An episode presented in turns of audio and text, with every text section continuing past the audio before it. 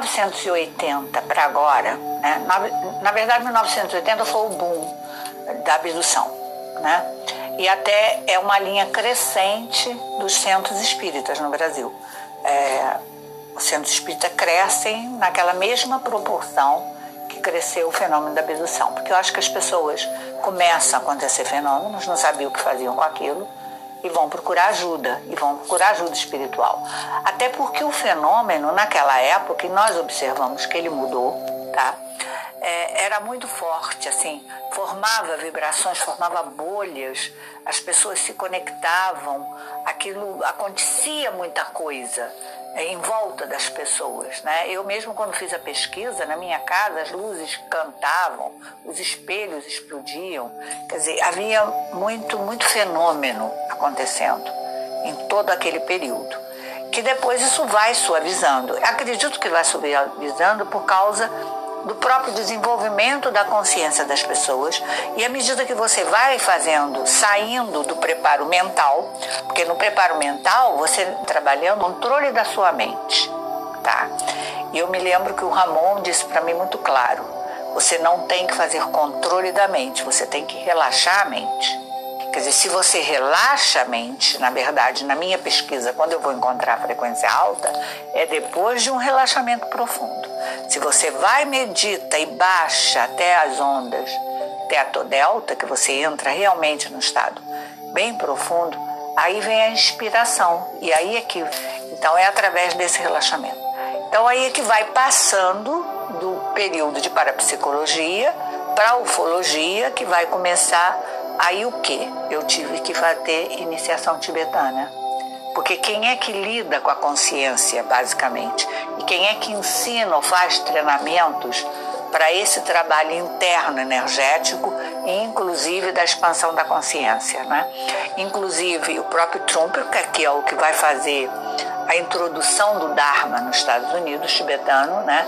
Ele que vai falar do caminho energético, que eu vou identificar como muito parecido com esse caminho da ufologia. O que, que é esse caminho energético? Em que ele dizia que é o caminho rápido, em que o discípulo entra em pânico e o mestre entra em pânico. E eu estava com as pessoas em pânico, porque na verdade o que eu via nos meus abduzidos, as pessoas com uma quantidade imensa de energia, mas com uma personalidade toda cheia de problema, porque estava cheia de traumas e de coisas bloqueadas que não tinha a ver com aquela quantidade de energia.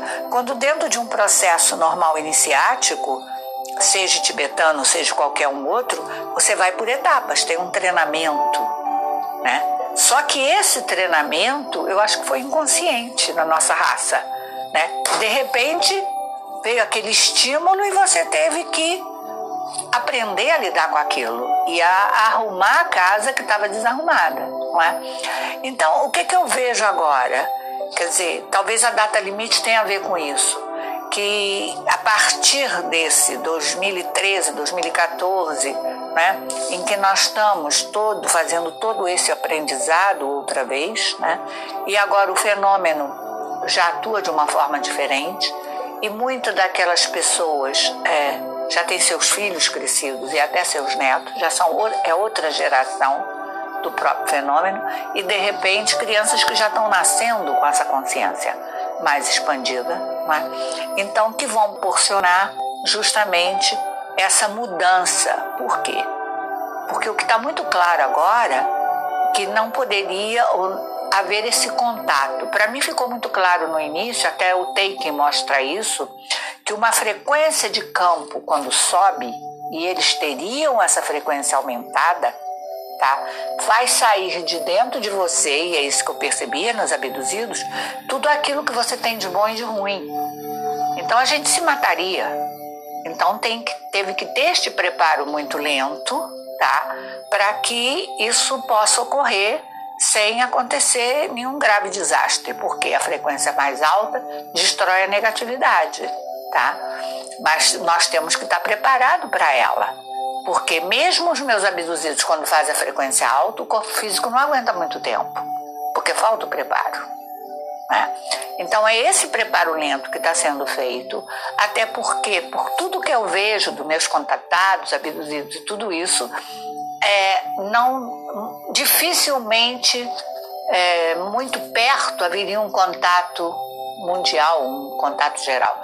Eu acho que ele vai ser em pequenos grupos que vão estão se preparando, porque já estão tomando consciência disso e que vão começar a fazer um preparo para ter um contato mais próximo, até para receber orientações mais diretas de como vai realmente ajudar a ter esse contato mais geral, mais universal, sem ter nenhuma dificuldade para o planeta.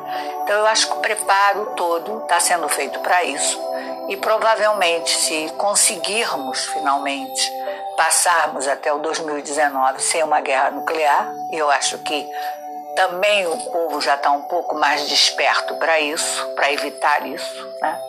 É, esse, esse, vai haver esse aceleramento, né? Da, não só da consciência, como dessa nossa possibilidade de interação com outras realidades, na verdade. Eu acho que é por aí.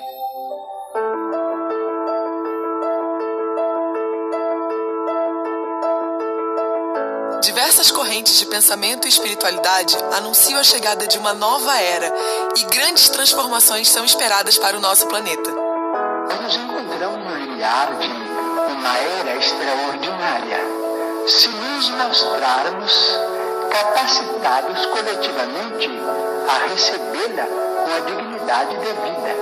Mas o que cada um de nós tem feito para que essa realidade de fato se concretize?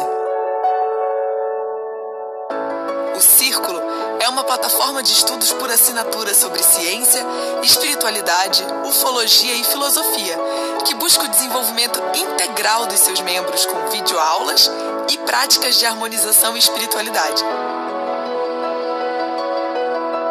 É um movimento de pessoas em rede, com o objetivo de transformar o planeta a partir da sua própria transformação.